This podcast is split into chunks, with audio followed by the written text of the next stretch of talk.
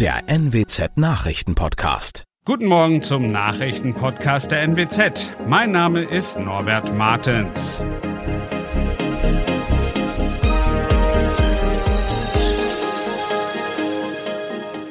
Und das sind unsere regionalen Nachrichten am Morgen.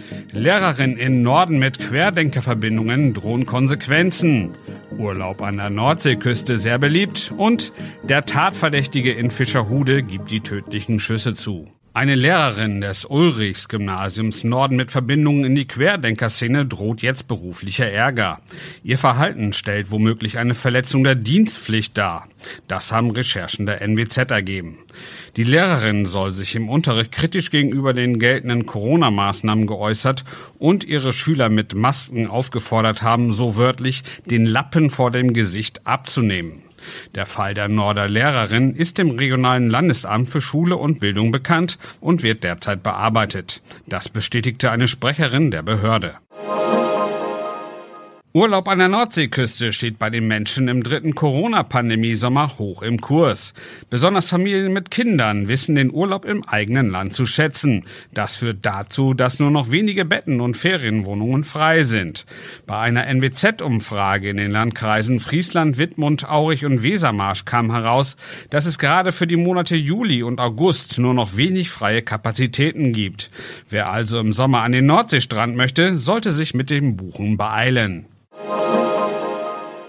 Knapp einem Monat nachdem in Fischerhude bei Bremen zwei Menschen getötet worden sind, hat der 64 Jahre alte Verdächtige die Tat eingeräumt.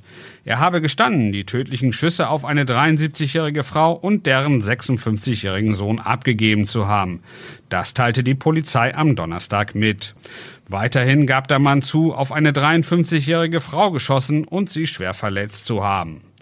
Das waren unsere Nachrichten aus der Region. Weitere aktuelle News aus dem Nordwesten finden Sie wie immer auf NWZ Online. So, und Aktuelles aus Deutschland und der Welt hören Sie jetzt von unseren Kollegen aus Berlin. Vielen Dank und einen schönen guten Morgen. Ich bin Benjamin Kloß und das sind heute unsere Themen aus Deutschland und der Welt. Eine neue Waffe gegen Corona kommt auf den Markt. Die Grünen brauchen nach der Regierungsbildung jetzt eine neue Parteiführung und in einer Woche beginnen die Olympischen Winterspiele. Es ist zwar kein Impfstoff, aber dennoch eine ganz wichtige Waffe gegen Corona. Die EU-Arzneimittelbehörde EMA hat grünes Licht gegeben für die Zulassung des Medikaments Paxlovid gegen Covid-19. Das Mittel des US-Herstellers Pfizer könne bei Patienten eine schwere Erkrankung nach einer Infektion verhindern, teilte die EMA in Amsterdam mit. Bettina Fisser berichtet aus Amsterdam. Was ist das Besondere an dem Mittel und wie groß sind die Heilungschancen? Es ist eine Pille und übrigens die erste, die dann zur Behandlung von Covid zugelassen wird. Die übrigen Mittel, die müssen gespritzt werden und dazu muss man meistens auch ins Krankenhaus. Und dieses Mittel ist, so zeigen alle Studien, hochwirksam. Es sorgt nämlich in fast 90 Prozent der Fälle dafür, dass Patienten nicht ins Krankenhaus eingeliefert werden müssen und auch nicht sterben. Wie bzw. wann muss man die Pille einnehmen? Wer kann die bekommen? Also klein und groß, quasi alle? Ja, man muss in den ersten fünf Tagen zweimal täglich drei Pillen nehmen. Und empfohlen wird Paxlovid für Erwachsene und dann vor allem für Risikopatienten, also zum Beispiel solchen Menschen, die bereits eine Vorerkrankung haben und deshalb in Gefahr sind. Ärzte werden es vermutlich nicht bereit allen Patienten verschreiben, denn es ist ziemlich teuer. Es kostet so um die 600 Euro pro Kur. Der Bund hat sich ja schon eine große Menge gesichert. Ab wann könnte das Mittel für Patienten hier in Deutschland denn verfügbar sein? Es wurden bereits eine Million Packungen bestellt und die ersten Lieferungen sollen auch ganz schnell kommen. Aber wann genau das in den Apotheken liegt, das wissen wir nicht. Nach dem Wechsel aus der Opposition in die Bundesregierung stellen die Grünen beim zweitägigen digitalen Parteitag ab heute ihre Führungsriege neu auf. Die Parteichefs Annalena Baerbock und Robert Habeck sind inzwischen Minister in der Ampel-Bundesregierung und treten nicht erneut an. David Riemer in Berlin. Der Abschied von der Parteispitze war ja zu erwarten. Wer werden denn wohl die Nachfolger? Ja, also höchstwahrscheinlich werden das Ricarda Lang, sie gehört eher zum linken Flügel bei den Grünen und äh, außerdem Omid Nuripur. Beide sind bundesweit nicht so sehr bekannt, sie sind aber die aussichtsreichsten Kandidaten für die Parteispitze. Dass Baerbock und Habeck sich aus der Parteispitze nun zurückziehen, ist völlig normal. Seitdem sie Minister sind, haben sich beide so gut wie überhaupt nicht mehr zur Parteipolitik geäußert. Klar, zum einen viel weniger Zeit, zum anderen will die Partei sie natürlich auch ein Stück weit kontrollieren, ob sie nun in ihren Jobs auch ausreichend grüne Ideen umsetzen. Auf Parteitagen der Grünen ist es ja schon häufig sehr laut geworden. Es wurde ordentlich diskutiert. Damit dürfte diesmal doch nicht zu rechnen sein, oder? Völlig richtig. Die Grünen sind ja noch nicht allzu lange in der Regierungsverantwortung an der Seite von SPD und FDP. Das heißt, die Grünen sind voller Tatendrang, ihre Ideen politisch umzusetzen. Insofern dürfte der Parteitag heute und morgen relativ friedlich über die Bühne gehen, obwohl es doch schon ein paar Gründe gäbe, auch kritisch zu sein. Was meinst du konkret? Ja, der Bundestagswahlkampf muss im Grunde noch aufgearbeitet werden. Die Grünen haben Ende September mit fast 15 Prozent zwar ein historisch gutes Ergebnis eingefahren, aber unterm Strich hatten sich die Grünen deutlich mehr erhofft. Das aufzuarbeiten wird Aufgabe der neuen Parteiführung sein und nicht der alten. Und äh, dann wurde ja auch erst vor kurzem bekannt, dass die Berliner Staatsanwaltschaft Ermittlungen eingeleitet hat wegen Corona-Bonuszahlungen. Der Vorstand hatte Ende 2020 Zahlungen von 1500 Euro an alle Mitarbeiter der Grünen Bundesgeschäftsstelle Stelle aber auch an sich selbst, also auch an Baerbock und Habeck bewilligt. Die Vorstandsmitglieder sollen die Boni inzwischen aber zurückgezahlt haben. Dass das Thema beim Parteitag zur Sprache kommt, ich glaub's eher nicht. Spannungen, Boykottaufrufe und obendrauf noch Pandemie. Heute am Freitag in einer Woche starten in Peking die Olympischen Winterspiele. Allerdings wird auch dieses Sportereignis von Corona überschattet. Die Stimmung ist dadurch spürbar gedrückt. Andreas Landwehr berichtet aus Peking. Viele Sportler fahren mit einem mulmigen Gefühl nach Peking, haben Sorge, positiv auf Corona getestet zu werden und in Quarantäne zu landen, womit der Olympiatraum ausgeträumt sein könnte. Auch die Begeisterung in der chinesischen Bevölkerung hält sich in Grenzen. Einmal ist Wintersport in China ohnehin nicht so verbreitet, zum anderen gibt es Sorge vor einem Einschleppen des Virus durch die ausländischen Gäste. Überschattet werden die Spiele noch von der Auseinandersetzung über die Verschlechterung der Menschenrechtslage in China, was Boykottaufrufe laut werden ließ. Außer dem russischen Präsidenten Putin, ein so wörtlich Freund Chinas, nehmen auch nur wenige hohe Staatsgäste an der Eröffnungsfeier teil.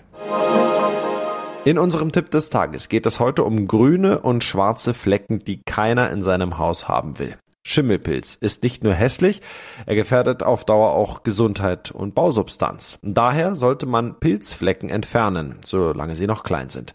Aber welche Schimmelmittel sind wirklich empfehlenswert? Ronny Thorau berichtet. Die Stiftung Warentest hat Schimmelmittel getestet. Mit welchem Ergebnis? Ja, die Tester haben vor allem Sprays angeguckt und die gute Nachricht, alle Getesteten machen das, was sie sollen, nämlich sie töten Schimmelpilze ab. Die schlechte Nachricht aber, es gibt einige, die selber ungesund sein können, nämlich die Sprays mit Natriumhypochlorid, auch als Aktivchlor beworben. Die können die Haut verätzen oder den Augen schaden, deshalb wurden sie eher schlecht bewertet. Okay, wozu raten die Tester stattdessen? Ja, es gibt zum Glück Sprays und Mittel ohne Hypochlorid. Meistens steht da chlorfrei drauf. Aber auch Hausmittel wie die hochprozentigen Alkohole Isopropanol und Ethanol töten Schimmelpilze gut ab. Worauf muss man achten bei der Schimmelbehandlung?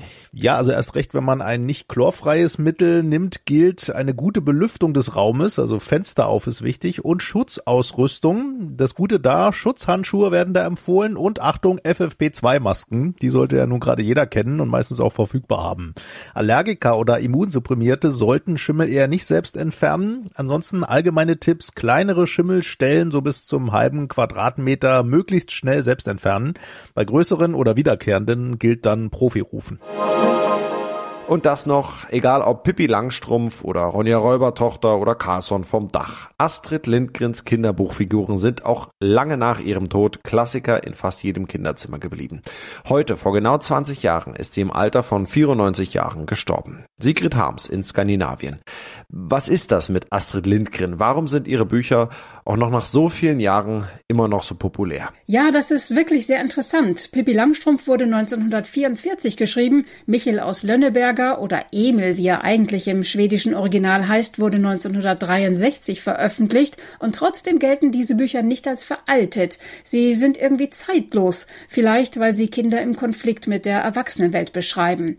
Also ich denke, Astrid Lindgren gelingt es sehr schön, die Welt aus der Sicht der Kinder zu beschreiben. Außerdem sind sie mutig, abenteuerlich abenteuerlustig, unabhängig und ein bisschen frech. Das wären wir doch alle gern. Wie ist denn eigentlich Pippi Langstrumpf entstanden? Ja, wie die meisten Kinderbücher an der Bettkante. Als die kleine Tochter von Astrid Lindgren sieben Jahre alt war, da wurde sie krank und sie bat ihre Mutter von Pippi Langstrumpf zu erzählen. Den Namen hat also die Tochter erfunden. Und so begann Astrid Lindgren sich Geschichten auszudenken, die sie dann später zu einem Buch zusammenfasste, das sie ihrer Tochter zum zehnten Geburtstag schenkte. Später sagte sie, dass sie schreibe, was sie als Kind selbst gern gelesen hätte. Ich schreibe für das Kind in mir. Astrid Lindgren hatte übrigens genau wie Pippi ihren eigenen Kopf. Und wie sieht man in Schweden heute auf dieses Erbe von Pippi Langstrumpf, Büllerbü und Co.? Die Schweden sind natürlich stolz, dass sie neben ABBA und Ikea die berühmteste Kinderbuchautorin hervorgebracht haben. In Wimmerby kann man ihr Elternhaus besichtigen, auf der Insel Gotland steht die Villa Kunterbund und es gibt Erlebnisparks basierend auf ihren Figuren. Aber Lindgren hat auch das Bild von Schweden geprägt, vom Bullerby mit den niedlichen Holzhäusern, diese heile Welt. Und dieses Bild stimmt heute nicht mehr. Schweden hat sehr viele Probleme, besonders mit Bandenkriminalität und es ist sicher nicht leicht, dass man diesen Kontrast von früher und heute immer wieder betont. Ja, das war's von mir. Ich bin Benjamin Kloß und wünsche ein schönes Wochenende.